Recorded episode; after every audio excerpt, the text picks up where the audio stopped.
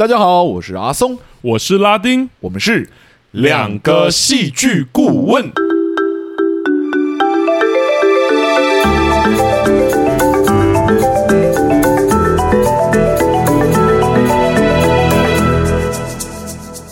又谢谢大家回来收听我们的节目，欢迎大家回来！哇，第九季已经过了一半喽，大家没错，已经到第五集了。没想到我们真的是这样周双更一路到现在，已经快快过两季了，对啊。而且我觉得我们有正职的情况下，我得说。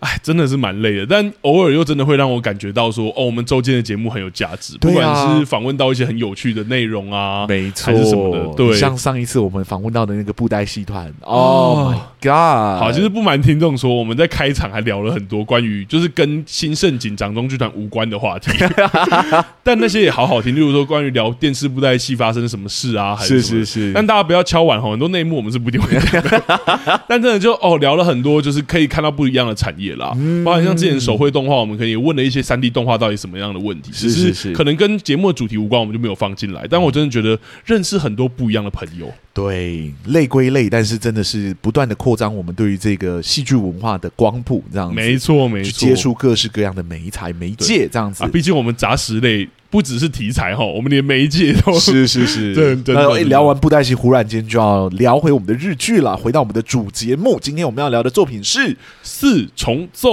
Yes，版本育儿的作品。没错，我必须得说，看完这一部作品是。我真的开始怀疑一件事，欸，哎，怎么了？就是我真的怀疑说，是不是日剧真的很容易对不到我的口味？是这样吗？因为我看我家的故事，我其实觉得有些部分都是好看。我看这一部也是，是。呃，先说我会这样讲，不代表我觉得它不好看，但是我觉得。真的，我不会说它到神剧等级，或者说好像跟你没有到对平的感觉。对对对对对，好像好像可以理解，因为我在看这部作品的时候也有这样的感觉。因为我知道说四重奏是很多我们的听众有推的作品，而且其实很早在在那个 Apple Podcast 五星留言的时候，就有看到有人推荐这部作品给我们。嗯，所以我那个时候其实就把这一部剧放在心上，然后一直想说挑一个时间一定要回来看一下这样子。嗯，然后这次看完之后呢，我确实有一种。我知道它厉害的地方在哪里，可是那个厉害的地方刚好不是我在看戏剧作品的时候会特别关注或者说首要关注的部分。哦，对，所以呃，就会变成是我知道他不错，可是他没有很对我的评。嗯，对。那在看他的过程中，我就会去看我在意的那个东西。可是我在意的那个东西，可能在这部作品里面就特别不彰显这样子。我懂，对对，对，对，对，对。我们现在聊的应该很抽象，但等一下我们具体就会来讲那到底是哪一部分了。对对对，因为我确实也有类似的感觉。其实从之前的我家的故事，我们就有讲过。是是是。例如说，我觉得就讲我家故事的例子好了，我就觉得他有点。我们好像还是很期待说它有一以贯之的结构或者是什么。嗯，那我家故事那时候就给我一种有点花，或者说有点丰富，是，或是有点杂。我讲了很多，应该说丰富跟杂就是大家自己主观的感受。是是，是。但对有些人来说丰富，对我来说可能就会有点杂的感觉。嗯。我看这一部的时候也有类似的感觉。嗯，对。好啊，我们等一下好好聊，我们等一下好好聊。好好，我们等一下主节目里面把这件事情给聊掉，这样。OK OK OK。好，那我觉得差不多可以进入到我们今天的主节目啦。没问题。要进入之前呢，我觉得应该要先来聊一下有赞助我们的听众。哇，又有了。对，可是这个赞助我们的听众呢，今天比较特别，因为他其实已经曾经赞助过我们了。哦。然后他其实之前就是订阅我们的。那因为你订阅的话，理论上就是你的就是每个月会固定扣款嘛。嗯。对。那因为他要换信用卡。所以他就重新订阅了我们一次，这样子。哇，我对，我得说，我觉得还是很感谢啦。是是是是。然后他留言给我们的内容呢，就是他的名字是 Gina 这样子。然后他留言给我们的内容就是说，其实是旧订阅，当换了这张信用卡，更新一下，节目很棒，继续加油。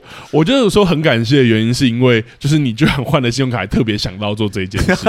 因为有些人可能就刚好顺势，可能就就就不一定换了。没错没错，我自己有可能也。会这样，咚咚咚，对，但我觉得哇，很感谢你对我们的支持啦。阿里嘎多ございます。没错。好，那接下来是第二位有赞助我们的听众，那、嗯、这位是新听众哦，他的名字叫做 Alan，这样子。哇，然后他留言的内容比较长呢，所以我这边花一点时间来念给大家听哦。嗯、然后他的内容是。我是个潜水很久的忠实听众，从《少年法庭》那集就开始固定收听，因为自己本身也是艺术大学戏剧所毕业，多年来都是在做剧场的工作。年轻的时候呢，也写影评，只是后来工作忙，呃，一忙就荒废了。所以对两位在节目中针对各种类型影剧下的功课，深深感到佩服。赞助这微博的心意，希望能够支持你们有继续做下去的动力。呃，期待未来有机会和你们切磋学习对于不同影剧的想法。P.S. 上次报名游戏篇，后来因为个人因素无法呃成型，真的很隐恨哦。希望下次还有机会可以参加啊！是是是，我们上次不是有说，就是我们那个我家的故事，本来游戏片有一个男听众要来上我们的节目吗？对对对对对，其实就是这位 Alan。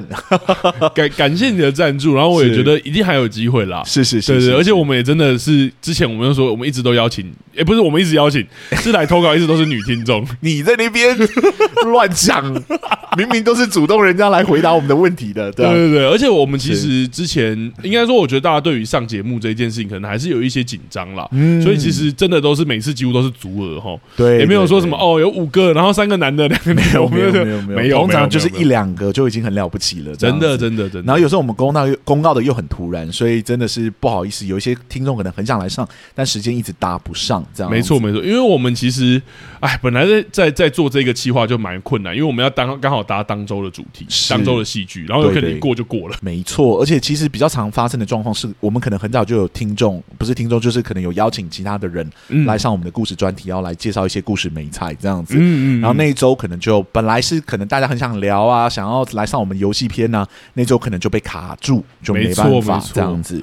对，哎，有很多因素啦，但但我觉得未来一定有机会的样是是是是，非常期待下一次你可以来我们的节目玩吼，那也非常谢谢你从少年法庭那期就开始追踪我们，而且同是戏剧人，是是是是，非常想要有机会跟你切磋一下。那我们下一次游戏片的时候呢，我会再公告在我们的 IG 上，欢迎你，如果有时间的话，欢迎都再来陪我们玩哦。好，那我们事不宜迟，差不多应该要进入到我们今天节目的两层的提醒了，没问题。那我们第一层提醒。就是我们的节目是主观的，虽然我们用客观的语言包装，大家好像也希望我们客观一点，但我们还是主观的人，我们还是有我们自己的口味。是的，所以如果不管我们对于这个节目作品喜欢或不喜欢，你都可以把它当成我们的个人意见就好了，把这里当成一个戏剧的分享会。没错。好，那我们第二层提醒呢，就是我们会爆雷的。是的，而且如果熟悉这部作品的或者听过的观众，应该就会知道说，其实四重奏是有悬疑剧的结构的，有一点点悬疑的氛围在里面。没错，所以如果你先听我们讲，是一定会有差的。你可以自己先去感受这部作品，然后再来跟我们一起讨论跟聊聊。是的。那我们今天，因为我知道这部作品人气很高，所以我们还是会做那第三层的防御，呃，那个预防针。没错，而且我知道说，你去查，甚至很多日本人或台湾人心中这一部都是神剧。对 对对，就是他们心目中神剧等级的作品。没错，很多人会说好看，但这一部是真的，很多人在评论会直接打神剧了。所以我觉得一定要打那一针。赶快，是是是，我们第三层提醒呢，就是我们今天可能会对这部作品有诸多的挑战啊，嗯、有负评，当然也有一点点我们觉得还不错的地方，都会分享到。那如果你真的在你心目中这部作品就是神剧的话，嗯，你今天可能要考虑要不要往下听。没错我们节目一直以来的习惯都是真的是一个我们自己的意见而已。所以如果他是神，你就把它把它摆在那个神的位置就好了。对对对，不用刻意要想办法把它拉下来。对？神就是不可被侵犯的，你就让它保持在那个位置，不用听我们节目。好，那我们现在就事不宜迟，请拉丁来帮我们做一个很简单的四重奏的剧情简介吧。好，那四重奏呢是在二零一七年一月推出的日本影集啊，台湾呢是由 KKTV 首播，然后现在你在 Netflix 也看得到。是的，我觉得我还有时候还是稍微讲一下这个内容，让大家想看可以看，还、嗯、可以更多加入我们的讨论。这样好，那故事呢是讲述别府、真纪、小雀跟加森这四个人因为奇怪的缘分相遇，而组成了甜甜圈洞这个弦乐四重奏的乐团。那随着剧情的进展，他们才发现四人身上其实都带着不为人知的秘密，而且他们的相遇也好像不是那么单纯的偶然而已。嗯哼。大概就是一部这样带点悬疑、带点爱情、带点成熟、带点社会无奈，又带来一点奇特的日式幽默的作品。嗯，大概就是简单这样简介。其实如果大家有兴趣的话，它蛮复杂的啦。是是是是。那我这边也就直接来问阿松好了。请，就像我们说的，这部作品其实它真的风格或色彩，或者是元素，甚至类型都蛮多元的。是的，对，我觉得以戏剧顾问来说。其实有点有一点点不是那么容易去做分析。嗯哼，那我也蛮好奇，你看完这一部作品，你整体的感受或是氛围，你有什么想要分享的？好，呃，每一次要聊到具有推荐的作品呢，我们其实都抱着胆战心惊的心情去准备。毕竟会推荐作品给我们的啊，大多都还是大家有爱的作品哦。而我们相信大家也是因为对我们的节目有爱啦，所以才会想要听听我们对作品的。评价这样没错，所以当我们可能要给负评的时候呢，我总是会有一点点压力哦。嗯，对，但基于我们的节目诚实的那个立场啊，我觉得呢，还是应该要真实说出我们的感觉，才是对我们的剧友还有作品最大的尊重哈。嗯，所以希望大家能体谅我们。OK，那我们就来打开天窗说亮话了。我觉得。我跟四重奏这部作品就是真的没有对到频，以至于我整体的观感其实并没有特别的满足哈。那这或多或少其实跟口味有点关系了。好比说我个人对于谈论平庸的困境的主题作品呢、啊，本来就会比较挑剔一点点。相信有听过我们聊那个《出走日记》那一集的剧友们，其实都应该知道我在说什么哈。嗯嗯嗯。但其实也不是那么全然的口味的问题，因为对我来说，让我无法充分享受四重奏的理由呢，还有一个，而且这个理由对我来说还是特别严重的一个哇，那就是这部作品那个有一点突兀，或者说有一点不太成功的悬疑基调哈。哦，悬疑，嗯，嘿嘿嘿嘿。那四重奏的这部作品呢，无论是在剧情的铺排方式，或者每一集收尾的方式，或者它音乐的质感等等之类的，无疑都透露着它有一个悬疑的基调在运行哈。嗯，好比说第一集、第二集的结尾的时候呢，我们就得知这个四重奏的集合其实并不像表面上的那么简单，对吧？是，大家其实都各怀鬼胎的接近彼此，而这一切呢，似乎又与卷真纪这个角色有关哦。而随着剧情的发展呢，也证实了确实是如此，对吧？小雀呢是受到真纪的婆婆的委托，要靠近真纪去调查，就是那个就是真纪老老公的失踪一案，这样没错。那别府呢，则是偷偷暗恋真纪许久了，想要跟他谈恋爱，这样所以才靠近他。嗯、那加森呢，则是因为家里缺钱，想要靠着曾自己曾经听过的真纪失踪老公的那个证词，对不对？想要敲诈真纪一笔钱，这样子。而处于这个事件中心的卷真纪呢，嗯，他似乎又确实是一个有着不可告人秘密的人，哈，对不对？他在影集初期的时候呢，这个角色的个性就是最为怪异的，没错，看似安静内向，实则是会勇于在任何的时候发表自己意见的人。就连只是要不要在炸鸡上加柠檬呢，他也是可以提出自己独到的见解的。看似温和文静，哈，实则是充满着野心，而且手段。非常的果断直接，没错。在得知说他们的场地，呃，演想演奏的那个场地呢，被一个捏造自己病情的钢琴家给长期霸占着呢，他就勇于，应该说非常勇敢的、直接的将这件事情给举发了，对不对？而且很果决到别人其实会有一点怕的程度。对对对，就他身边的那三个人都想说啊，你怎么会是这样的人？你怎么可以就这样子讲出来了？嗯、甚至有一点质疑或者是害怕。对对对，但实际上他的行为就是想办法在为他们四重奏争取到一点点的演出空间嘛。没错，因为他想要这个四重奏是成功的。嗯，对，所以。我们在看初期的时候就觉得这个角色充满着某一种神秘的力量哦，嗯，也就是这样的一个怪异的角色呢，被摆放在了一起悬疑事件的中心，对吧？对，那就是她老公的失踪案件。OK，然后呢，这部影集在前几集的时候呢，又一直在暗示着我们，她很可能就是导致她老公失踪的凶手哈。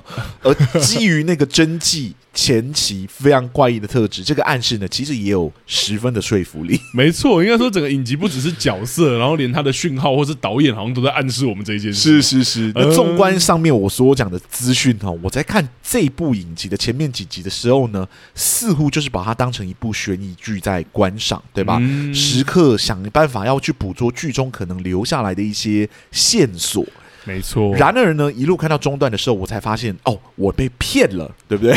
原来这部剧呢，根本不是悬疑剧哦，而是一部妥妥的群像剧，而且呢，是偏向那种失败者集结的单元成长故事。嗯、原来每个角色背后都有着深刻的背景故事，right？小雀有着父被父亲利用诈骗世人的过往，别府有着就是不被家族认可的压力。家森呢，有着离婚失去抚养权的经验，而那个我们前面所说的悬疑事件的那个核心人物真纪呢，其实是一名发现老公不爱自己，并且被老公抛弃的可怜人。这样子，当然除了他们个人背景之外呢，还有四重奏的故事，right？他们几个都是向往音乐但无法靠音乐为生的人，用着他们对于音乐的热情，以及就是别府他们家赞助的一个可以共同居住的别墅，哈。这四个在音乐道路上的就是失败者们，借由他们组成的四重奏的团队，终于找到了归属感，嗯、也终于找到了他们的家人。这样子，是你有没有发现？我现在所说的这个温馨励志的故事，与前面那个悬疑的故事，听起来很像是两个截然不同的故事，听起来是两个截然不同的戏剧。一般一部作品呢，有多种类型的时候呢，就很讲究作品如何做类型的调和，就如同我们在月老那集其实有提到的，嗯嗯，尤其是当这个类型之间的差异是非常大的时候，这件事情就变得格外的重要。有那个月老想起那个鬼片跟爱情剧，这对对对，那更不用说悬疑剧。剧本身就是一个极度难操作的剧种，非常讲究创作者揭露讯息的顺序，以及如何巧妙安排人物之间的角力关系。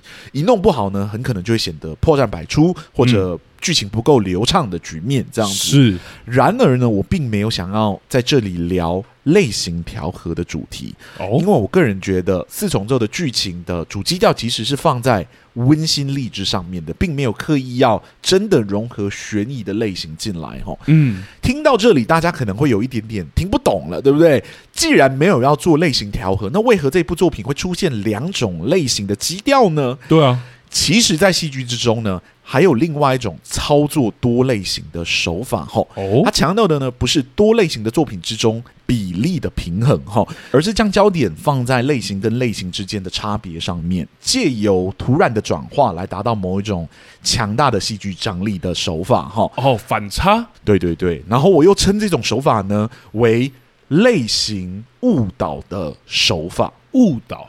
没错哈，那类型误导呢，其实比类型融合简单很多哈。手法呢也大多相当的直白暴力，想必大家应该都有看过这类型的作品，就是好比说，你以为这是一部本来看的时候以为它是一部温馨的爱情片，结果后面呢或者中段的时候突然转了一个调，然后它就变成一个恐怖情人。追杀你的惊悚片，有有有有，对 对，或者呢，你以为它是一个恐怖的鬼片，结果结尾的时候突然来一个很温馨的反转，让你看得相当的难过。啊，我觉得有一个很很很有趣的例子是那个《丽影仔二》，大家应该没看，但大家都说哦，那是一部包装成鬼片的爱情片。没错没错，这样子。然后这种作品的特色呢，就是它会先营造某一种。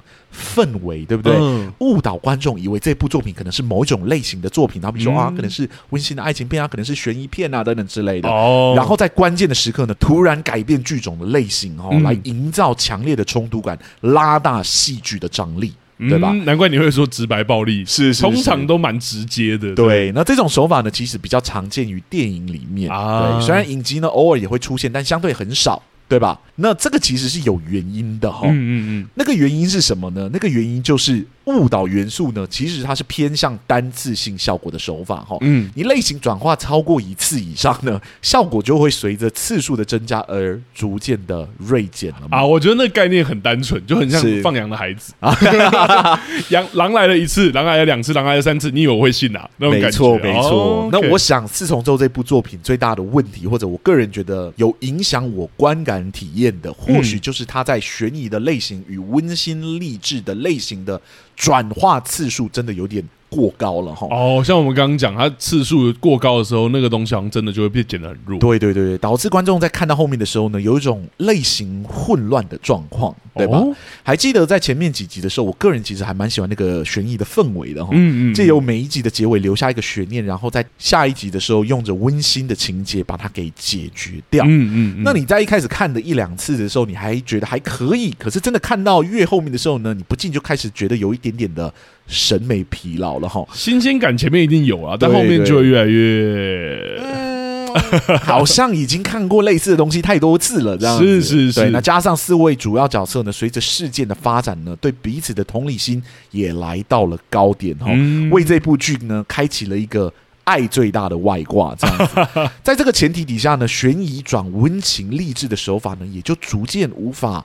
获得彰显的效果了嘛？是是是。更要命的是呢，这部影集在第七集左右呢，就将所有未解之谜全部解开了哦。真纪老公呢，其实没有死，真纪本身呢，也不是坏人哦。大家不怀好意靠近彼此的这个动机呢，也都得到了彼此的原谅。嗯，至此开始呢，哦，这个剧情类型的转化呢，也就彻底的完成了。而作为那个。误导元素的悬疑类型呢，或是悬疑氛围呢，也彻底的摊开到阳光底下，揭开了这部剧的内核呢，其实就是一个温馨励志的成长故事。懂?真相终于大白了。对，但这样真的解决了这部剧的问题吗？没有嘛，对不对？因为问题是。悬疑的假面已经卸下了，嗯、但是角色之间的关系已经成长到了我刚刚所讲的爱最大的结构。你很难想象有任何东西可以挑战他们彼此的关系。嗯，那在这个时刻底下，你就会去问说，这个角色接下来他们还会面临什么样的困难吗？或者说，他们具体还有怎么样的成长空间？对吧？嗯，好像。没有了，对不对？因为他们真的太爱彼此了，所以没有任何的东西可以挑战他们。嗯，那这会导致什么样的状况呢？那就是原本的悬疑走不通了，那温馨励志这条路其实也被堵死了，剧情进入到了一个后期发展困难的状态哦。嗯，而这部作品唯一能采的解决方式就是帮角色创造新的困难，嗯，对不对？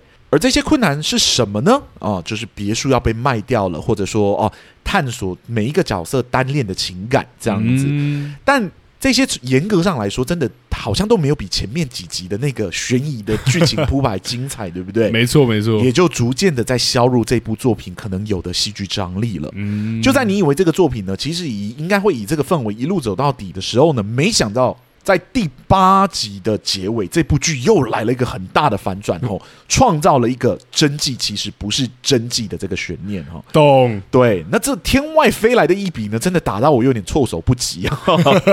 对，就是前面都完全没有痕迹耶，此刻突然就加了一个这么大的设定进来，到底是为什么啊？天降的感觉。对对对，这种突兀感呢，不免让人觉得哦，可能剧本就是为了在第十集结尾的时候呢，拉高戏剧的张力，所以才硬加。了这个设定进来，嗯嗯嗯。然而，就像我说的，类型误导的元素呢，是随着使用的次数会变差的手法。没错，主要的角色几个人的情感，他已经来到了一个难以置信的高度了。嗯，此刻不要说真迹不是真的真迹好了，他现在就算是个外星人，我也不觉得他们有办法撼动，就是他们之间的感情。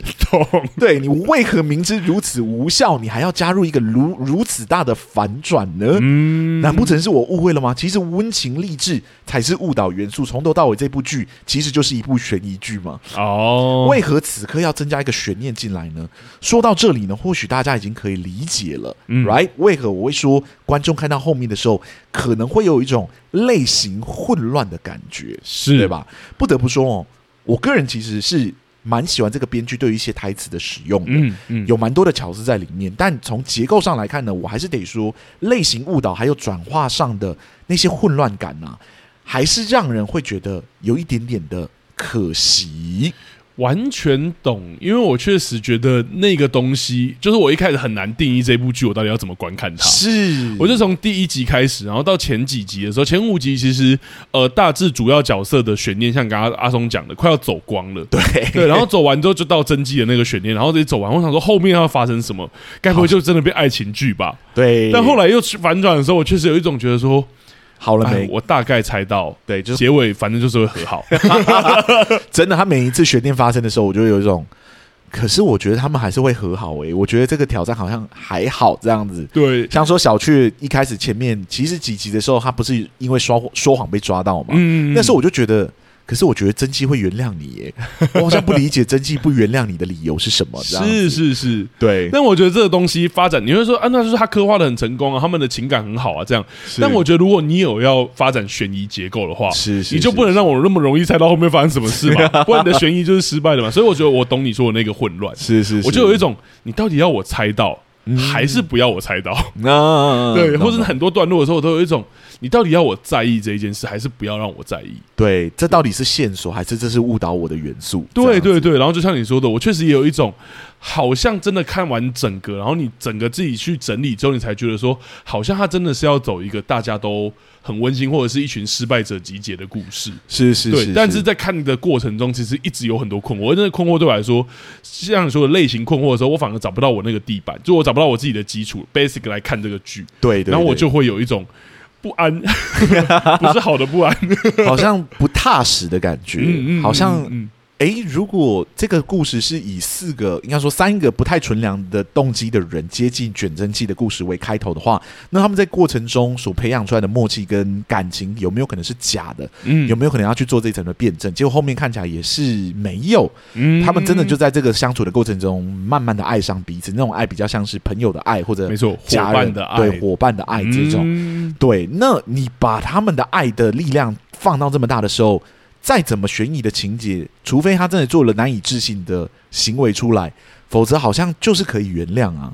没有，而且我觉得他最后也证明了，就是真的那个已经太过爱爱最大了。是是是是，就算到整个人都是假的，爱也可以包容一切。是是，他就不是。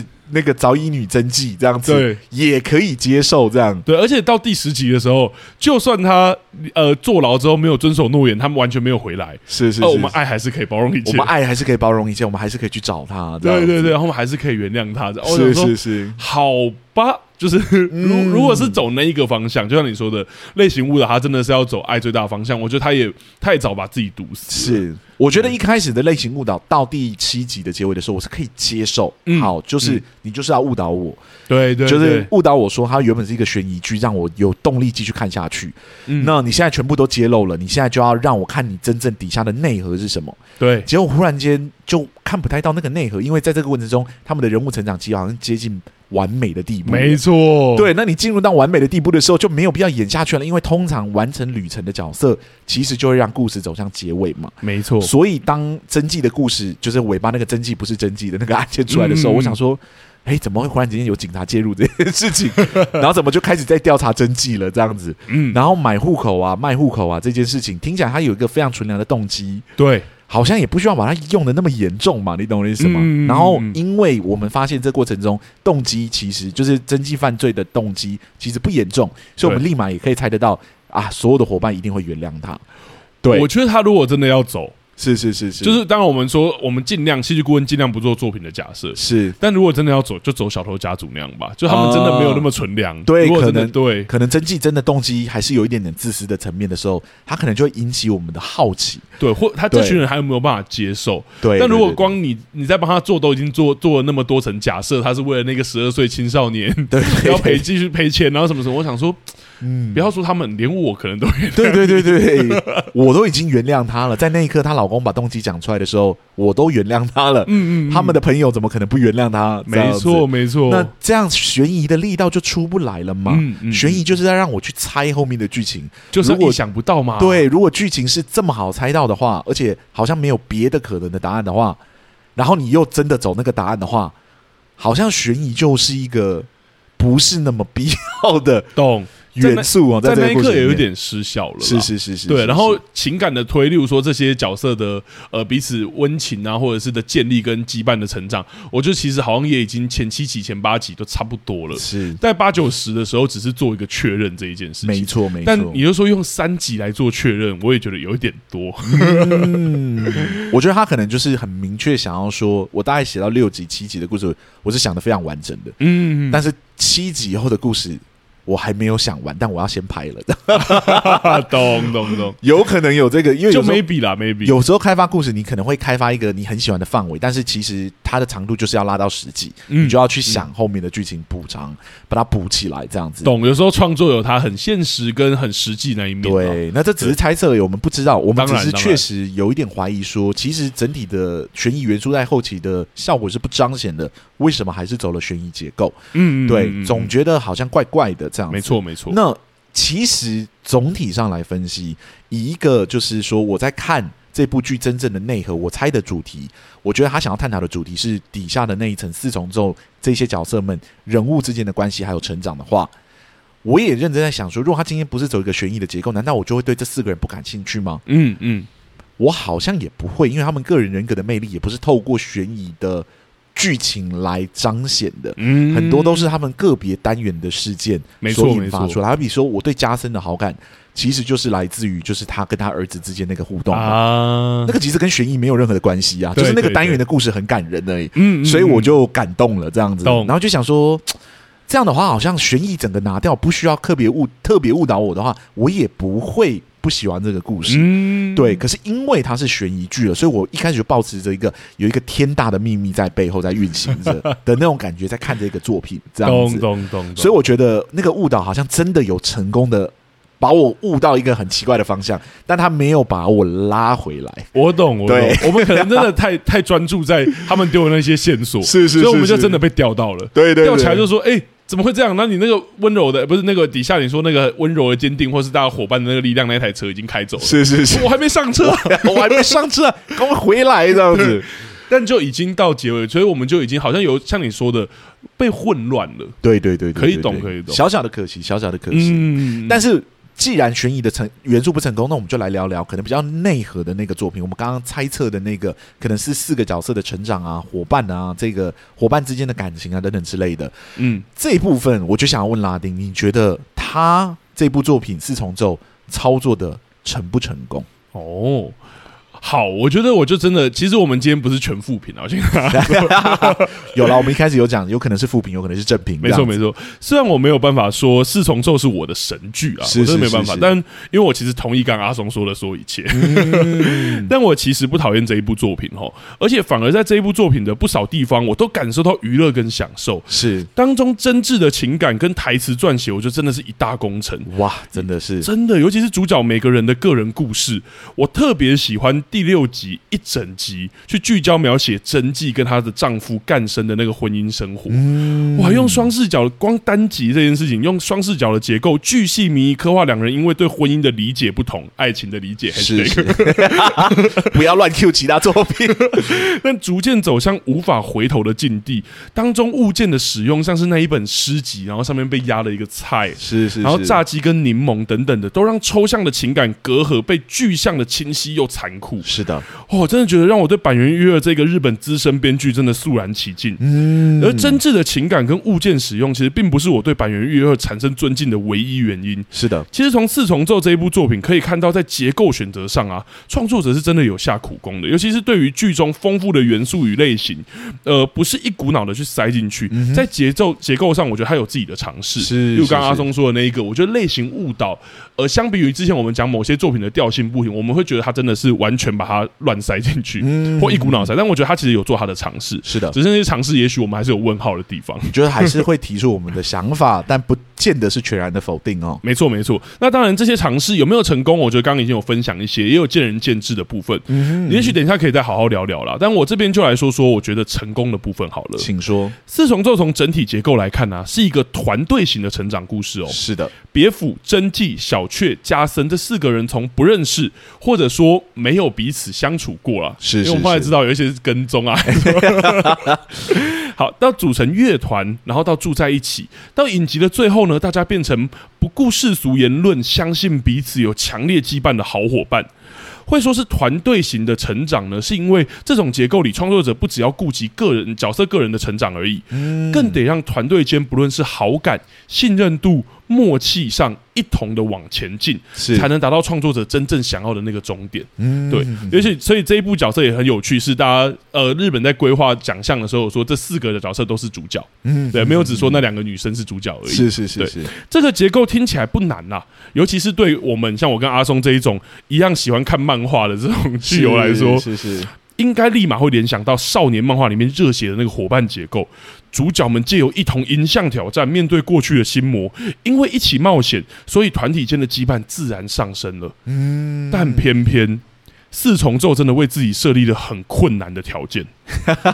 第一个是这些角色的心魔多半非常的个人。是，刚刚阿松已经聊过了，像小雀小的时候被父亲当成生财的工敛财的工具，那份挣扎了多年不知道会如何原谅啊，或者是要如何是放下的那个情感，真的非常非常的个人，嗯、真的很私密哦。对，像像是加深与自己前妻跟小孩的纠葛啊，或者是刚刚阿松提过的那一些，我就不再赘述了。是是是。这些议题真的都非常个人哦，嗯、甚至基本上也只有自己才能解开。是的，有人可能会说没关系啊，少年漫画有些心魔或创伤也都很个人啊，但主角还是在冒险中可以一起面对并互相扶持嘛。嗯嗯，嗯那这就要说到这部作品给自己设立的第二个困难了。嗯，那就是这个团队本身其实没有实际上要面实质上要一起面对的挑战。嗯，四重奏不像冒险故事中有必须要打败的反派吼，是或者是要一起找到的某个大秘宝。当中的主角面对的最大挑战，除了各自的议题外，大概就是如何维持四重奏乐团的运作而已。是的，而这又分为各自的经济议题与乐团必须有活动这两件事情。嗯，那各自的经济议题在这个故事中，真的就是很个人自己的事了啊。这个他的处理也是这样，那没有上升到团队等级。而乐团接活动这件事情，先不说他们有在餐厅演出的这个固定机会，就说要把团壮大。靠团的收入来维持生活这件事的话，好像一开始就没有很强的动力。是的，然后到那个 cosplay 事件，有看的应该知道我在说什么。之后更是把这件事的动力直接降到最低点了。嗯嗯嗯。因此，在团队成长这个结构上呢，不止所有角色的心魔都几乎跟彼此无关。好，就连对就是别府对真纪的那个追求，也都因为他承认说是单恋的结构，所以变成像他自己的事了。对，是，就连其他作品里面想办法连接彼此心魔的那一个，会给予那个挑战跟冒险呢，在这这部作品里面也都被个人化或是削弱到最低。嗯，四重奏真的仿佛把自己逼到悬崖边上一样，就走最难的那条路，真的就把自己放到一个动弹不得的境地。本该是如此，本该真的动弹不得，但令人惊讶的是，四重奏还是做到了。就像刚刚阿松讲到第七集的那个感觉，是在这样困难的条件下，创作者还是找到了让团队得以成长的结构。没错，我把它称之为见证的团队型成长结构。哦，什么意思呢？所谓的见证的团队型成长结构，指的就是角色在拥有足够的团体情感基础前。就身处在同一个团体里了。嗯哼，在过程中呢，透过见证其他角色面对自身挑战的过程，而有机会知道彼此的过去，去了解彼此的创伤，进而接纳，形成羁绊。嗯，而因为这种结构有角色必须要在拥有足够团体情感前就处在同一个团体的特殊性。是的，所以通常适用于角色因为情感因素以外的原因加入团体的情境。是，好，很抽象，我直接举最简单的例子。班级跟军队，班级的例子就好比，而戏剧真的有在处理这种，就好比麻辣教师 GTO，我不知道大家有没有看过这个漫画，很古老。我再举一个更老的哈，就是台湾某一代台湾人的共同回忆——麻辣鲜师。你会发现，除了老师本身有一个他的挑战之外，其他每一个同学的成长或者他的创伤，几乎都是他自己个人。是是是是。那军队，我也举一个怀旧的例子好了。是。就是报告班长，我怕他们看过这个很老的国片的某一些段落，那当然也是这样。那四重奏的乐团刚好就符合这个条件，嗯，就是一个群体，没错。主角四人因为各种原因想要组成弦乐四重奏，在这样没有团体情感的基础下呢，借由见证彼此的过去跟不堪，而逐渐了解并接纳彼此。而见证的这个成长结构啊，还需要一点火苗，那就是促成彼此互相了解的共鸣元素。而正如甜甜圈洞这个有点太露骨的比喻，众人那不完美或有缺憾的人生，正是促成他们从只是看见，然后到见证、接纳最好的催化剂。嗯哼，音乐名门那个唯一没有才华的别府，是婚姻失败的加森，因为父亲而从此被刻上诈骗标签的小雀，亦或是连身份都是虚假的真迹。嗯哼。这个乐队独特的缘分，能让这些不完美的人有办法见证彼此的不完美，是的，形成那个羁绊，接纳这一个。不完美的乐团，甚至愿意让他继续经营下去。是，也许就如阿松所说的，创作者自始至终都没有要刻画一个众人齐力断金的那个热血故事，或是悬疑故事。是是是，因为在残酷的社会里，能有一段奇妙的缘分，让人们见证彼此的不不完美跟不堪，也许就是奇迹般的存在了。嗯，哇，我觉得这真的是这一部剧给我很深刻的感受。没错，但等等等等，我捧的那么高哈，怎么样？还有一个。但是，但是 哦，好了，我们节目的属性是。呃，诚实嘛，诚实，主观嘛，主观。OK，从严。对，我还是必须点出我认为有问题的地方了。请，我虽然赞赏四重奏对于见证的这个团队型成长结构的呃操作啊，但对我来说，我觉得还是有一点点瑕疵的。其实跟阿松刚刚讲的有一点不谋而合。嗯，对，那就是剧中我觉得他有要探讨谎言这个主题的冲突。哦，谎言，我觉得跟他这一个选择形式其实有一点点冲突哦。嗯嗯，谎言并。并不是，并不会只有见证了吧？是，见证通常是真的见证跟自己没有那么有关的事情，然后我可以投射我自己的情感。是，但谎言本身的结构就不是只有见证，尤其有些角角色还是明显受到这些谎言的影响。嗯哼，好比别府创这个乐团，其实一直是为了要追求真迹，是，甚至还有跟踪的事实，或者是小雀对于真迹的欺骗，甚至还偷偷录音提供给真迹的婆婆嘛。嗯，这一些事件其实很明显都不是只靠见证就有办法放下的，是，并不是说角色要多在意啦，嗯，而是既然谎言是这一部剧很大的主题，而且其实有在剧的这个宣传里面被直接提到说四个谎言啊，四个带有谎言的人等等的，那应该就要有相对应的处理，如果不想让角色反应太大。或者说，创作者其实想强调角色是单立在这一个美好的缘分中，嗯，那其实也可以使用像我们刚提到小偷家族的方式嘛，让我们从角色的细节知道他对于谎言是有意识的。是的，但目前的轻轻放下，真的会产生两个很明显的缺点：一是会让谎言本身失去重量，嗯，好像呃，其实谎言本身有没有存在都没关系，反正在这部剧里面，任何的谎言都可以被接受跟原谅。是 对。那二就是刚刚提到的，会让团队像是因为情感而刻意忽略这一些点，产生。那个爱最大伙伴版的一个 嫌疑，就其实跟阿松刚刚讲，我觉得不谋而合。那个东西都还是爱最大这一件事情，或在最后三集的发酵，我觉得都还是太过明显了。是是是，对，以至于对于谎言的主题探讨，尤其你又主打了，你又做了，但好像没有去处理，就会有点可惜。应该说，谎言是有在这部剧被处理的，可是他解套的方式通常就是啊，因为我喜欢你，所以我可以原谅你。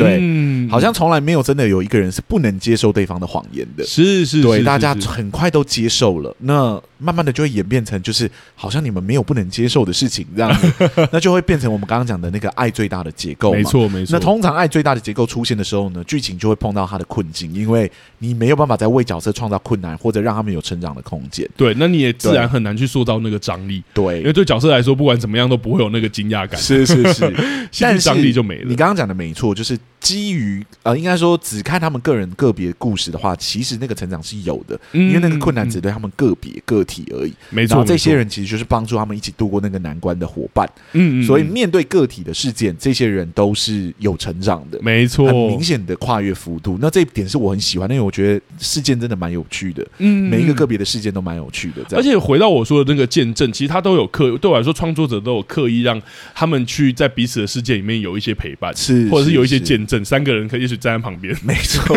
看一切发生。所以我就会想说，哦，那这部剧其实最适合拍成的，应该偏向单元剧的形式才对。就是这四个人碰面了，然后每一集会针对不一样的角色进行一个不一样的单元的故事去叙述。对，也许是他的个人议题，也许是他未来碰到的，也许是他过去有的。对对对。可是因为他不是嘛，他是有一个悬疑的结构在底下运行，而这悬疑的结构就是让他们没有办法。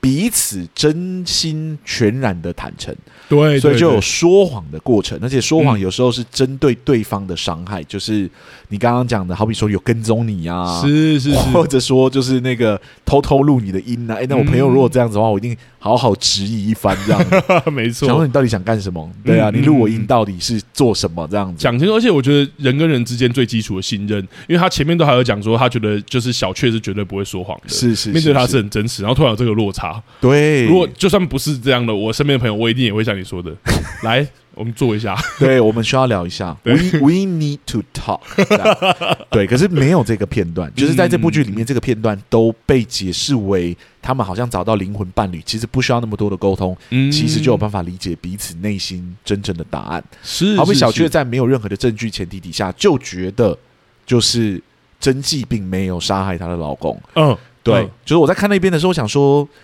你除了是因为你跟他相处，你觉得这个人很好之外，你有什么其他的证据证实说他其实没有杀她老公？因为我看到那里的时候，我还觉得没有足够的证据让我相信他就是一个完全的好人。咚咚咚，是，是，是，或者是也许台词，或者好像就是你刚刚讲的一句，就是我还没有上车啊，你不要 你不要把车开走啊，等一下回来回来回来回来。先回来一下，咚咚咚，是是，是，对，因为角色像你说，也许他因为那个那个感情的 push 已经推太快了，是，是，有时候真会让我有没跟上的感觉，而且这个没跟上的感觉就跟又牵回你刚刚说的那个类型的的关系，嗯，因为它是悬疑。如果他今天真的是首亲情爱最大的剧，那我很快就上车了。咚咚咚咚咚。但好像这一件事情是观众要 care 的，就是到底有没有杀或者什么？对，嗯、所以我觉得那个真的是主要的原因啦。然后还有他的谎言的主题，可能在这部剧里面没有主要发酵，嗯、但真的他去刻画情感或是坂元裕二的台词，真的好厉害哦。他就是真的写了很多名句跟金句出来，我觉得在这部作品里面。可是因为我个人就不是京剧文化的懂咀嚼者，就是我不是很在意剧本到底写了多少京剧这样子。嗯、对我来说，真正的京京剧可能通常都不是大家看到的那些台词，就是我觉得哎、欸，怎么那么恰巧选了这个台词放在这个地方，嗯，很微妙的有效。这种对我来说，在那个情境下很发生。对对对，这种台词对我来说才是我觉得剧本中很好的金句。而不是有什么特别教育意涵的做的台词才叫金句这样子，懂？因为就像之前阿松其实有在节目上分享过嘛，嗯，就是很多的教育金句，并不是说这部剧里面的剧，就是有些教育金句就是很像从网络上或者什么抠下来，放到任何情境类似的情境底下都有效的台词。对，但我必须说，这部作品其实没有让我觉得是网络上抠下来的台词。嗯，我也觉得，我觉得板垣裕二的台词还是。蛮不错的，就是它的独特性还是高的，每个角色讲出来的话都很特别、很有趣，这样子。嗯嗯，所以我其实。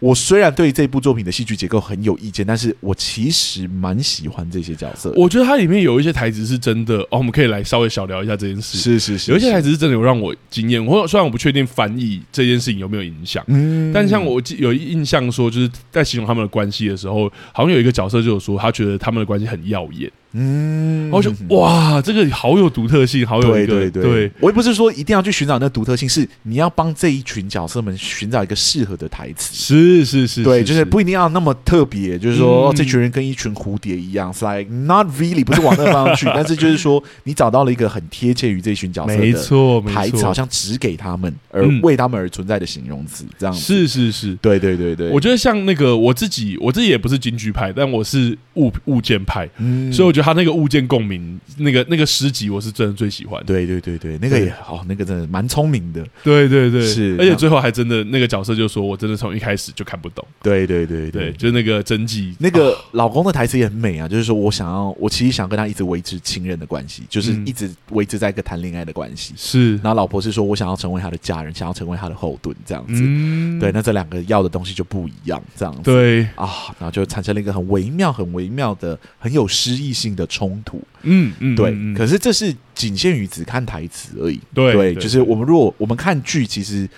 当然很重台词，但最重要的，我们还是关心的是比较大型的戏剧结构，它的整体结构对我们来说有没有办法让我们喜欢，或有没有什么特别巧妙的地方，是我们觉得可以分享的。没错，我觉得还是要再强调一次，说，呃，我们在我们的节目当然就是针对结构跟手法。如果要夸这部剧，当然有很多可以夸的。当然，当然有，有，有，有，有，有。就像我们很多时候人他说，哎，你怎么没有夸什么什么什么，或者你怎么没有看见什么？我说有啦，有啦，只要我们节目就不是那样嘛。就没办法，我们有限定我们的主题，可以聊哪一类型的主题。这样，但我们还是简简单提到一些我们喜欢的部分啊，或者说我们主观上很很有很感兴趣的部分。但我们还是针对大结大结构跟整个架构啦。是的，嗯、我觉得我们差不多来聊第三个主题，没问题。那那第三个主题呢，是我觉得这部作品我一直不太确定作品希望我以什么样的角度去看的，嗯，一个问题哈。哦，对，就是这部作品的角色的单恋结构。对，其实他的介绍里面，我看维基百科上面其实就有这个介绍。对对对，他就写说，就是啊、呃，就是全员说谎，全员单恋。嗯嗯嗯，这是这个作品的一大诅咒。这样，那全员说谎我们已经看到了，我们刚才已经聊过了。这样子，嗯、来聊一下全员单恋的这个结构好了。你个人觉得他是成功的吗？我觉得，我觉得他他用的。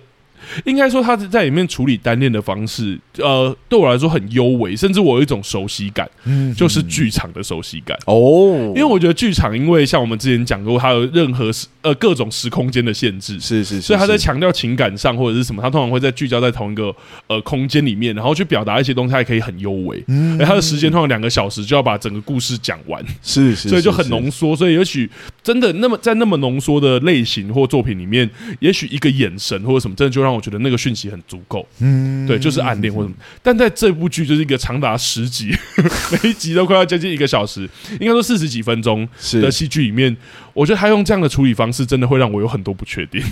懂，我觉得有点太优美，就是他这样看他，或者是他们那一个眼神，我就会跟真的觉得说，好像如果在戏剧里面我，我呃在电视剧或影集里面，我要再多一点。应该说，我不来，我不太理解这个作者本身对于单恋这个情感是怎么看的啊？对，我确实有一种不太理解。难道爱上就是爱上吗？这就是这个作品要跟我讲的话吗？因为我很多时刻是看不懂角色到底喜欢对方什么啊？对，我唯一看得出来的是那个别府，嗯，别府对真纪的感情，它里面有充分的解释嘛？是因为多次的接触之后，对于这个角色有一种奇妙的崇拜感，然后想要跟他在一起，嗯、想要跟他走到。非常接近的程度，结构相对完整，尤其是从他第一次被音乐所吸引，是，是，然后那一个那个场合，然后他自己的状态，然后他自己是一个音乐名门，但是穿的像外星人，对 对对，对，我觉得那个相对清楚很多。那小雀，嗯，Why？他喜欢别府，他单恋别府的原因到底是什么？对对，就是我其实没有看出来，在这部作品之中，我其实没有很理解。那不是说，我当然知道说恋爱这种情感来的很突然，它就像是上天给你的礼物，忽然间就降下来这样子。是是。但是我在看剧的时候，这个答案是我没办法接受的。我们上一集看聊《偶然与想象》的时候，我们其实就有聊过这件事情。对，就是说，在长篇幅的观看戏剧作品之中，我们都会慢慢的想要办法去整理出一个可以理解的脉络出来。没错，这是人类看故事的天性。对，而且逻辑这件事情本来就是现代戏剧的基础，我们之前也聊过，非常大的一个基础，这样子。所以我们会在意角色这么强烈、这么明确的主要行动究竟是如何引发的，没错，如何产生的。嗯，因为他接近真迹的理由，我们是知道的。他加入这个四重奏的理由也是为了真纪，跟别府一点关系都没有。这种情况下，忽然间第四集之后就说连接 WiFi 的时候，嗯，I was like what？因为你一开始说你喜欢的是加森呐、啊，原来那个时候你在骗他，你喜欢的其实是别府这样子，或者说也许就是那一刻，就是他们出去买冰淇淋的时候，因为给冰淇淋，所以他爱上了。但我们就是说我看不出来，是这样吗？你要给我们一点东西，对，就是对他来说，恋爱到底是怎么发生的？没错，好。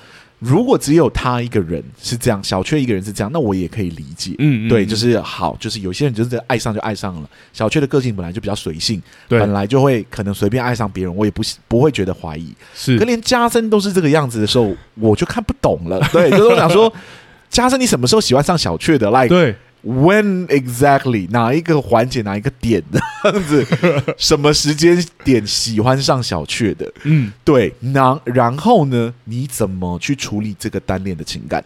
啊，因为小雀实际上是有处理的嘛。最后面第七、第八集的时候，甚至有给他一个很长的篇幅，是他想办法促成别那个别府跟真纪。对对对，他有一个行动。嗯，但加森真的就是没有要处理那个情感，他就是。偶尔透露出他喜欢小雀，然后就再也不理这这个感情，这样、嗯、是。然后想说，你这个就是不负责任。我指的不是说男性的不负责任，是对我们观众的不负责任。你怎么可以随便就给我一个你单恋他，然后不去解决他，或者不试图去工作他的一个情节这样子？好，我觉得我觉得你讲的更清楚了，就是确实在这部剧里面，单恋给我一种。我不知道你要让我怎么看待他的感觉。对，就是来的好突然，然后你有一些角色甚至没有想要去处理他，这样。对，但你到底怎么看待这一件事？就像你刚刚讲的，那个小雀喜欢，应该说加深喜欢小雀这一件事情，我真的是从他们就把他放上床，然后的那一个对视，是，我说哦，原来有这件事哦。对，我本来想说，哦，可能是有什么故事在后面，嗯嗯、因为悬疑结构嘛，一开始的时候，对对，是不是还有什么事情没有揭露给我知道？就剧都看完了。没有啊，这两个人先前就是不认识啊，那怎么突然间就爱上了呢？最后可能可以得到结结论就是，好啦，曼岛光是真的很美的，但我不要这个答案，谁要这么无聊的答案？这样子，懂？我觉得有，确，嗯，你一个就算了，就是好，突然爱上你的小雀，我就接受了。但是加森，你不能也玩这套啊，是让我不是很理解。而且，其实我对于加森这个角色的人设有一点点的打一个问号，因为我对他的第一个强烈的印象是他刚第一第一集第一要接他的时候，要接他的时候，他跟一个大学女生学生走在路上，然后道别前吻了对方，然后上车的时候就说：“哦，他就是就是就是跟我一起走的大学女，他问路的，问路的而已。”对，所以他可以轻易就吻到一个问路的女大学生，她是有这个魅力的。在这个剧里面，我一开始看，我想说你是不是有点把他设定为伪渣男的那种程度，对，万人迷，万人很有魅力，对。就到后面的时候发现，哎，不是哎，他被有猪拒绝，然后他也被小雀拒绝，应该说他也没跟小雀告白，这样对对对，从头到尾看不出他对女人有没有那一套，这样子感觉就是很没有那一套，连他自己的老婆都留不住这样子。所以第一个那个亲吻的画面。到底是为什么而存在呢？你倒回来看的时候，你就会对那一个画面产生一定程度的疑问哦。可以懂，可以懂。对，那我们人生里面可能确实就是偶尔你把得到女大学生，偶尔你把不到嘛。嗯，人生就是缘分很奇妙。对对对对，你以一个就是真实现实生活中的节奏来看。它就是一连串的巧合凑成的，我们之前有讲过。但是你把它搬变成一个故事的时候，你选择给我看什么，跟你选择不给我看什么，都会影响我看这整个故事的观感。这样子，没错。对，所以我对加深就产生了。很多的疑问，这样子的过程中，对，而且我觉得这也跟我们的就是我们说的那个主观性有关。我觉得我跟阿松都还是现写实戏剧，或者是我们比较喜欢逻辑的做作品，我们都还是用这一套东西来看这个戏。是是，所以当然没不一定有办法接受这一件事。对，而且我其实对于呃单恋这件事真正有问题的处理是，我觉得他在这个结构的位置是模糊的。对，这才是真正让我觉得，就像刚刚我们讲，这才是真的让我觉得困惑的地方。嗯，就是你个全员成长的故事，何必要互相暗恋呢？没错。对，然后是你要强调生命中的不完美，但那个不完美你是要铺陈的吧？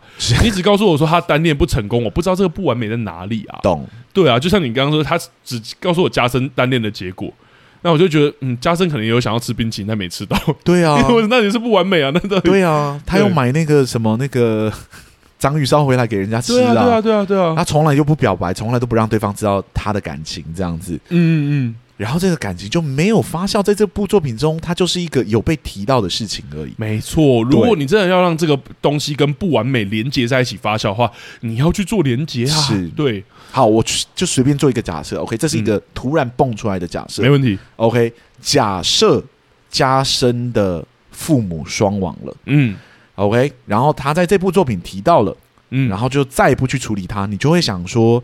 为什么要告诉我他父母双亡了？就是 like why 在这个作品之中，为什么忽然要提到这件事情？嗯，对，这就是人类在看故事的一个很奇妙的，会想要去找理由的一个。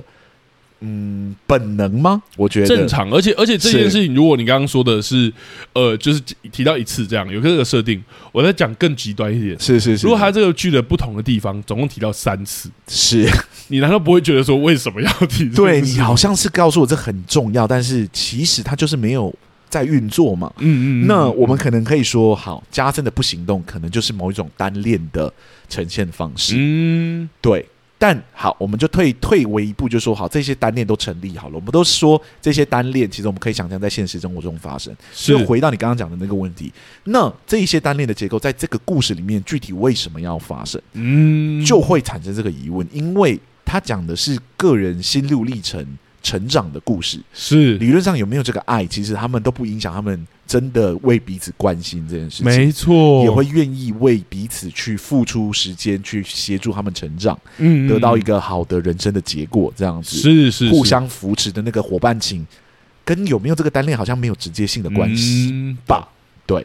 啊，我觉得就没有，勇敢一点，把那个把把拿掉。是是是是。那我就回到我当我们当然还是可以理解说，这部作品它有它的艺术性存在，所以如果要去做脑补，当然可以，我们也做得到。是。但这部作品就没有给我们足够的线索去做那一层。你要跟我说，哦，这就是强调成年人的爱情，所以成年人也许在那个时候对这件事情单恋人把它放下也，就强调成年人这种，我这种脑补我都做得到了。是是是。但我们就说，我们不是脑补型的观众。第二个是我们觉得他也没有给我们这些音架来做脑补。Yes，对。其实有人，因为我就有去查网络上的评论嘛，嗯，有人就有写说，就是这部剧他下了一个很大的标，嗯，他就是说。选择成为爱人还是选择成为家人这样子哦，去谈可能是这部作品的单恋结构。我没有实际看内容，嗯、我只看这标题，我就想说，好，我用这个方式去脑补，好像可以接受这个讲法。是，但是这个抉择好像我也没有真的看出来。没错，对，因为真的成为家人的时候，别府也没有真的放弃追求真迹啊。嗯，嗯嗯，对，然后小雀也没有放弃要凑合他们呢、啊。其实他们已经成为家人了，他们还是可以进一步成为。情人嘛，这两者在这部作品中，并没有被呈现是一个决然一定要二分的选择。没错，没错，一定要抉择的情境，他并没有去呈现这一件。所以我就会觉得，嗯，从这个角度看，我或许可以理解这个作品的这个面向的一个特色，但是他没有办法解解决我所有对这个作品单恋的疑问。嗯嗯嗯，对。那别府的单恋算是有被充分的探索，因为它的主冲突就是。暗恋着就是那个真纪，真迹这样子。可到后面的时候，我也是觉得 好像有一点重复这样子。你已经跟他成为家人了，嗯、然后你想要进一步成为他的情人这件事情，Why？、嗯、对，就是、嗯、是因为你对他有更深层的理解吗？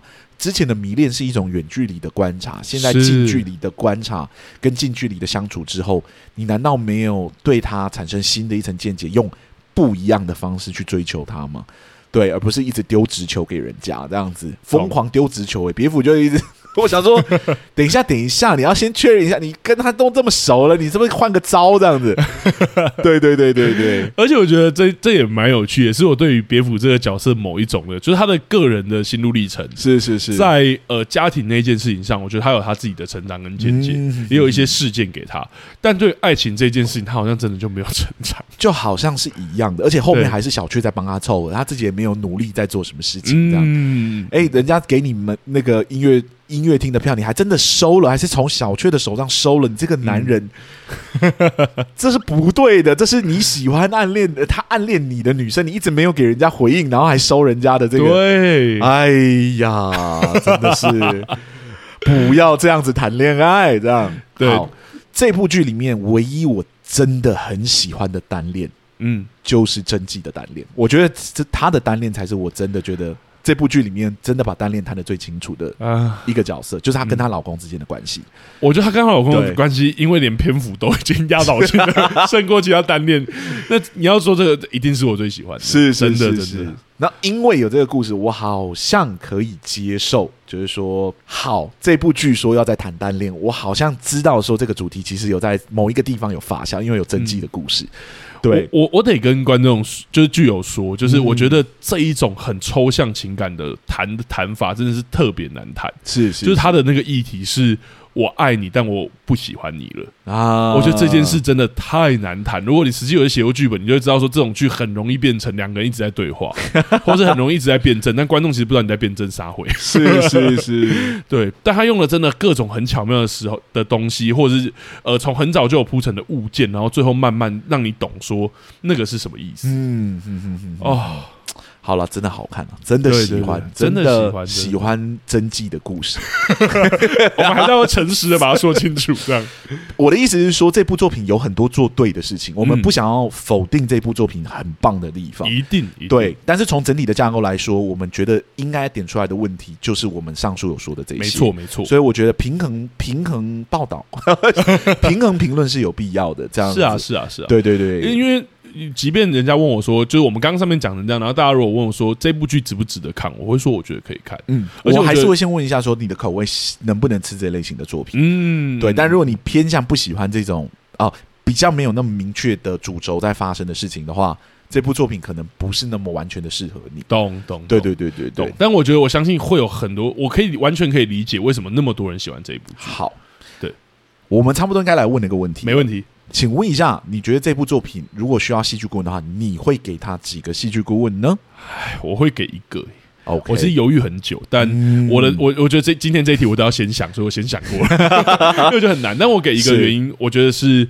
我觉得需要有一个人来跟导演确认他，就或者是编导确编剧确认说他想要什么，创作者确认他想要什么。因为我觉得目前他想要的东西很多，但我不太确定有一些东西是否是可能为了要吸引观众而放进来，好比悬疑元素，还是那个悬疑元素它其实有其他的作用，只是目前在作品里面我们没有读到而已。嗯，我确实觉得悬疑元素配合励志成长是我没有看过的类型，蛮有趣的结合这样子。对，所以我也好奇说他的意图是什么。我觉得一个戏剧顾问存在有办法跟呃编导确认这一件事情，以及以及把这些元素做呃可能重新，也不能说重新啊，我就不用到重新，嗯，嗯更好的铺排，或是更有趣的铺排，这样更有效的铺排。没错，没错，大概是这样。你呢？好，我这边呢也会，我本来想要给林哥的，因为我觉得他的做法搞不好真的有人喜欢。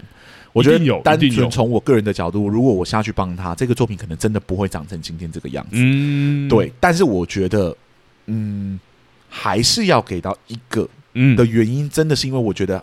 有一些东西对我来说真的是没有特别有效的元素，啊、对悬疑结构勉勉强强可以，但是你可以修掉那些没有那么必要的悬疑结构。的的设计，或者我们刚刚讲的一些，就是不是所有的情节都一定要那么悬疑，那么、嗯、对，感觉很诡异这样子，啊、对。然后我们刚刚讲的单恋也可以试图去做更多的讨论，更深挖每一个角色的选择，以及他如何全部扣回到这个作品里面，谈论每个角色的成长的这个故事。懂，完全了解。对，然后可能在针对音乐元素上面。嗯，这一点我们没有什么权威性聊了，因为我们其实是 现在闲聊主题，我们跟阿松都会讨论说我们可能要聊什么。然后我那时候就说，我觉得四重奏我可能没办法聊，我们好像没办法聊音乐这一块，因为这一块真的不是我们厉害的地方。我得跟大家讲，我有去查弦乐四重奏，想说是不是有什么象征意，我真的看不懂。没有，我觉得应该是他们特别的选曲上，呃，可能每一集的音乐选择上有特别的意思。嗯，但我真的不是很确定，因为他们。一般来说，像这种像最后一集的时候，他们就有特别讲第一首曲目的名字，对，什么《少女与死》还是《死与少女》？死亡与少女还是怎么样？啊、我忘了。对对，反正就是跟死亡跟少女有关。对，然后你就会觉得，哦，好像这选这首歌是有特别的意义的。嗯嗯。但其他集数用的都没有。对。所以好像我在看到最后一集的时候，我想说啊，这些音乐可能在每一集里面都有自己的意义。嗯。好比说，有时候就是以大提琴为主，有时候就以中提琴为主。对对对对。但我作为一个那个古典乐小白，对对对对对，我觉得好像没有让我看看到特别的效果，而且最重要的是，呃，他不是演一整首，他也不是演一个特别长，他大概演大概每一段大概就是一分钟以内就会结束掉。嗯嗯嗯、对，我觉得就有一点小可惜，我有点好奇，说有没有办法让这东西发酵的更像《交响情人梦》这种感觉，啊、就是我真的会想办法去查这些音乐。是谁写的，或者是什么歌这样子，或是他可能想要把它留成隐喻啦。但隐喻的话，可能就像刚刚松讲的，对于我们这种小白，可能就不太没有办法给到，因为我知道说。就是弦乐四重奏，或是任何交响乐，好像那个乐器都有它自己的位置或它代表的意义。是，像我很喜欢的一个舞台剧剧本叫《低音大提琴》，嗯，是那个国外的那个法国的作家写的，嗯，对，不是台湾的那个版本。然后法国那个作家写的，他就有把低音大提琴说它的声音很低，所以他通常没有办法独奏，然后他是唯一没有办法独奏的提琴乐器，嗯，等等的是这件事情讲出来。但我就不知道说哦，这四个乐器有没有分别代表这四个人，还是什么之类的？这种他没有特别去提，我们这种音乐。小白，对，就会感受不出来，对，就比较感受不出来。可是我我觉得我必须承认这个东西我不知道，搞不好其实懂音乐的人这样的暗喻就够了，对对对对，就够了，对对对，所以我只能针对我的部分提出我的看法。我也是，我也是，对，所以我只会给一个，但是这一个也不是那么必要。我觉得如果编剧觉得这个就是他最想要的剧本形式，我也相信。这是可以已经配拍出来的剧本，一定的，一定的。对，好，大概是这样子。我们今天的节目录到这里差不多了，OK？嗯，好，不知道大家喜不喜欢我们分享今天四重奏的内容？有点紧张，是。其实录一录也录到一半了啦。然后日剧季真的就是作品比较难选，因为日剧红到全球的作品的。数量比较少，没错，对，所以我们选择的时候，有时候真的蛮不好选的，或者是我们也担心会不会选太呃没有讨论度的作品，会不会看过人比较少啦？对，我会担心这些。应该说，目前很确定的是，就是收听量确实没有以往其他季来的高。对，呃，应该说我们也可以直接坦白告诉大家，我们说流量有差是真的有差，是真的有差的。你真的有一些 on 档的，我们随便讲之前是，例如说模仿犯，嗯，那时候真的很 on 档路，真的流量就比较高，流量非常非常高，真的真的，也不一定是我们称赞跟不称赞跟这没有关，但真的跟新的作品或讨论度高的作品，真的流量就有。对对对对对对。但就我的意思是说，作品比较难选，因为我们本来也是想要选大家比较常看到的，是是是，但其实已经是选蛮知名的作品，其实收听量还是没有 on 档剧来的高，这样子。对，所以我们现在在选择上会再特别着重一下，哎，应该要选择哪一类型的作品呢？然后我们整理完之后，可能会再公布于就是就是我们的粉丝专业上，所以大家可以多留意一下，我们接下来五集会是录哪一集。但是我们可以先跟大家分享。下一集的内容，对吧？没错，下一集内容，下一集我们要聊一个有点有趣的电影，因为我们原本没有要聊它了。对对对对，对，就是前阵子上映的新海诚的《铃芽之旅》。那我们为什么会说有点意外？是因为他突然，我们原本也没有要聊他。对，因为他人气也快要结束了，就是已经播太久了。没错，没错，所以差不多都要收了，放的影院也不多了。嗯，结果突然间就看到网络上 FB 跳出了一个很大的讯息，那个讯息就是六月九号的时候，他要上映一个导演有很大一部分去做重画或重制的，是是是版本。他说加了两百多个画面吧，我有点忘了。是数量重重新绘画还是什么的？对对对，反正就大做调整这样子，然后就会重新上映这样。是，所以我们就想说，嗯，好像他正在跟我们呼喊，就是我们应该要去聊他的。因为我们之前有讲过说，搞不好日剧季可以来做一个动画，是是。然后后来一直没有适合的作品，然后我们后来阿松也直接跟我说，还是我们就不要硬做的。对，所以我们最后认真考虑了之后，就没有把《铃芽之旅》排进来。对，但现在因为出现了这新闻，对我们来说，我们突然感兴趣了。对，他他有人挥手了，是，是，是，那我们就通常也会挥回去。是是是，所以我就说好，我决定，我其实决定把它排进来看一下。嗯好，那我们两个戏剧顾问今天节目录到这里差不多了。如果喜欢我们的节目的话，欢迎到各大 podcast 平台给我们五星的好评，让更多人可以看见、听见我们。如果想要赞助我们的话，我们的赞助功能也已经打开了，给我们一点支持吧。如果呢想要跟我们做今天节目后续的交流，欢迎到 IG、脸书粉丝专业私讯我们，我们这边都会尽快的回复你哦。我觉得也可以跟我们分享一下你喜欢这一部影集的部分的。我相信这一部如果喜欢，有对到口味，应该是真的会超级喜欢。是是是是是。好了，那两个戏剧故事今天录到这里，就这样了。谢谢大家，谢谢大家，拜拜，拜拜。